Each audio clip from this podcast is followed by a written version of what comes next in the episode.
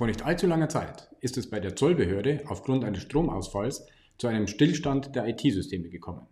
Mehr als 24 Stunden ging gar nichts mehr.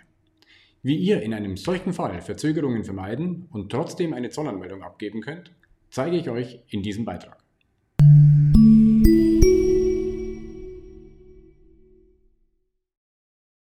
Mein Name ist Patrick Nieveler. Ich bin Geschäftsführer der Pasani Academy sowie Senior Director bei der LKL Steuerberatungsgesellschaft. Zollanmeldungen sind im Regelfall ausschließlich elektronisch abzugeben.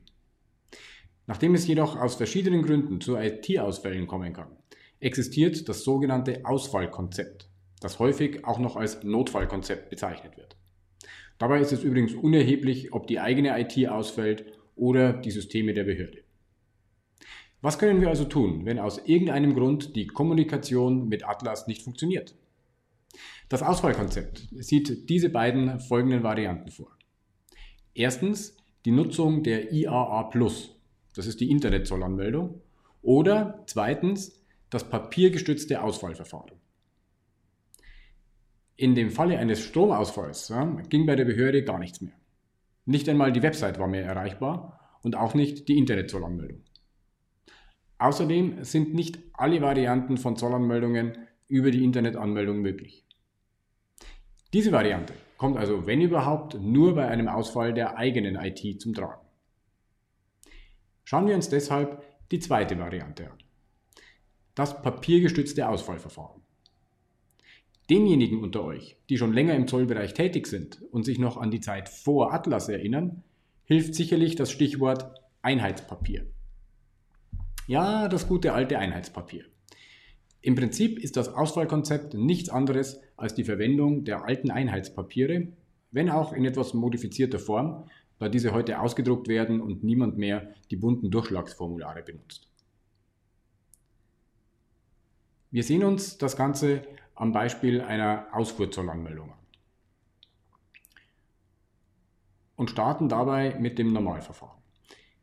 Danach schauen wir, welche Vereinfachungen es für zugelassene Ausführer gibt. Und ja, ich weiß, dass es den Begriff zugelassene Ausführer im UZK nicht mehr gibt. Das Ganze heißt jetzt Bewilligung für eine vereinfachte Zollanmeldung bei der Ausfuhr. Da das aber sehr sperrig klingt und sich der Begriff zugelassener Ausführer vermutlich auch oder gerade deshalb weiterhin sehr hartnäckig hält, verwende ich ihn einfach weiter. Aber ihr wisst nun, was ich damit meine. Der erste Schritt bei einem IT-Ausfall ist die Beantragung der sogenannten Master Ticket Nummer beim ITZ Bund. Das ist die IT-Stelle der Zollverwaltung. Die Kontaktdaten findet man in der Atlas Verfahrensanweisung. Im Falle des Stromausfalls war es allerdings so, dass die Behörde nicht einmal mehr eine Ticketnummer vergeben konnte. Was man dann tun kann, darauf gehe ich dann später noch genauer ein. Auch dieses Vorgehen gilt in beiden Fällen. Also ähm, sowohl wenn die IT des Zolls ausfällt, genauso auch wenn unsere IT von Störungen betroffen ist. Mit der Master-Ticket-Nummer können wir nun auf das alte E-Pass-Dokument, das Einheitspapier Ausfuhrsicherheit ausweichen und dieses als Ausfuhrzollanmeldung nutzen. Hierfür sind jedoch einige Formalien zu beachten. So gibt es vor allem einen Stempeleindruck, auf dem die Master-Ticket-Nummer vermerkt werden muss. Das EPAS besteht aus drei Ausfertigungen und ersetzt das ABD, das Ausfuhrbegleitdokument. Habt ihr es korrekt erstellt, gestellt ihr die Ware zusammen mit allen drei Exemplaren des EPAS wie gewohnt bei der Ausfuhrzollstelle. Die Zollstelle wird die Exemplare 1 und 2 einbehalten und auf dem Exemplar 3 den Dienststempel anbringen. Damit gilt die Ware als überlassen. Das Exemplar 3 begleitet dann die Ware bis zur Ausgangszollstelle.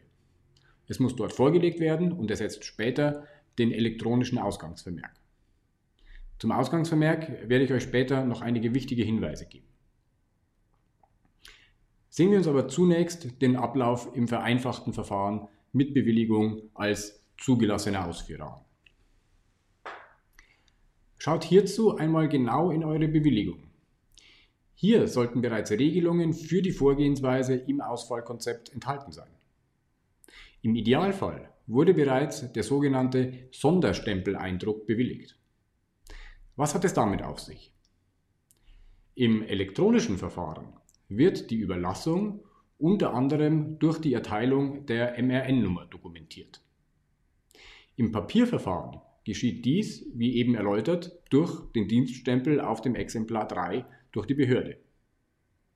Das Ziel der Bewilligung als zugelassener Ausführer ist es aber ja, dass ich ohne physische Beteiligung der Zollstelle die Überlassung der Ware erwirken kann. Wie kommt man also nun im papiermäßigen Notfallverfahren ohne physische Beteiligung der Zollbehörde zum Dienststempel? Genau, mit dem Sonderstempeleindruck. Wir können uns als zugelassener Ausführer bewilligen lassen, auf den Weg zum Zollamt zu verzichten, indem wir einen Stempelabdruck nach vorgeschriebenen Muster auf dem E-Pass-Dokument anbringen. In diesem Fall enthält das E-Pass-Dokument also zwei Stempel, nämlich einmal den Stempeleindruck ECS AES Notfallverfahren, das ist der Stempel, in dem die Master-Ticket-Nummer eingetragen wird, und dann den sogenannten Sonderstempeleindruck, den wir uns nur als zugelassener Ausführer bewilligen lassen können und der ebenfalls bestimmte Informationen enthalten muss. Zu beachten ist dabei, dass der Master-Ticket-Nummer eine besondere Bedeutung zukommt. Denn nach der Verfahrensanweisung Atlas gilt bei der Verwendung des Sonderstempels die Ware mit der Eintragung der Ticketnummer auf dem E-Pass-Dokument als überlassen. Das heißt, keine Ticketnummer, keine Überlassung. Nun war es in dem Beispiel mit dem Stromausfall jedoch so, dass die Behörde nicht einmal eine Master-Ticket-Nummer vergeben konnte. Was macht man in einem solchen Fall? In den bisherigen Verfahrensanweisungen ist dies tatsächlich nicht vorgesehen. Was also tun? Hier bleibt einem nichts anderes übrig, als den Dialog mit der Behörde zu suchen. Auch das beste Notfallkonzept kann, wie dieser Fall leider einmal zeigt, nicht immer alle Eventualitäten lösen. Wenn wir nur durch die Ticketnummer eine Überlassung erhalten, gilt die Ware ohne Ticketnummer also nicht als überlassen. Und das ist wichtig zu wissen. Wir können dann vielleicht wieder zum Normalverfahren wechseln und die Ware bei der Behörde bestellen. Dann wird die Überlassung durch den Dienststempel dokumentiert. Auch das muss ich aber eng mit der Behörde abstimmen, denn auch im Normalverfahren ist die Master-Ticket-Nummer vorgesehen. Und eine andere Lösung ist aktuell, wie gesagt, nicht vorgesehen. Aber vielleicht nimmt die Behörde diesen Vorfall zum Anlass und trifft auch hierfür Regelungen. Warten wir mal die nächste Aktualisierung der Atlas-Verfahrensanweisung ab. Zum Schluss noch ein wichtiger Hinweis zum Stichwort Ausgangsvermerk. Als Ausgangsvermerk gilt im Ausfallverfahren das von der Ausgangszollstelle abgestempelte Exemplar 3 das uns auf dem Postweg zurückgeschickt werden sollte. Nach meiner Erfahrung kommen diese Exemplare jedoch regelmäßig nicht zurück. Das Notfallverfahren ist einfach selten geworden und das ist die größte Schwachstelle im Prozess. Ihr solltet also frühzeitig dafür sorgen, dass euch Alternativnachweise vorliegen, die die tatsächliche Ausfuhr belegen.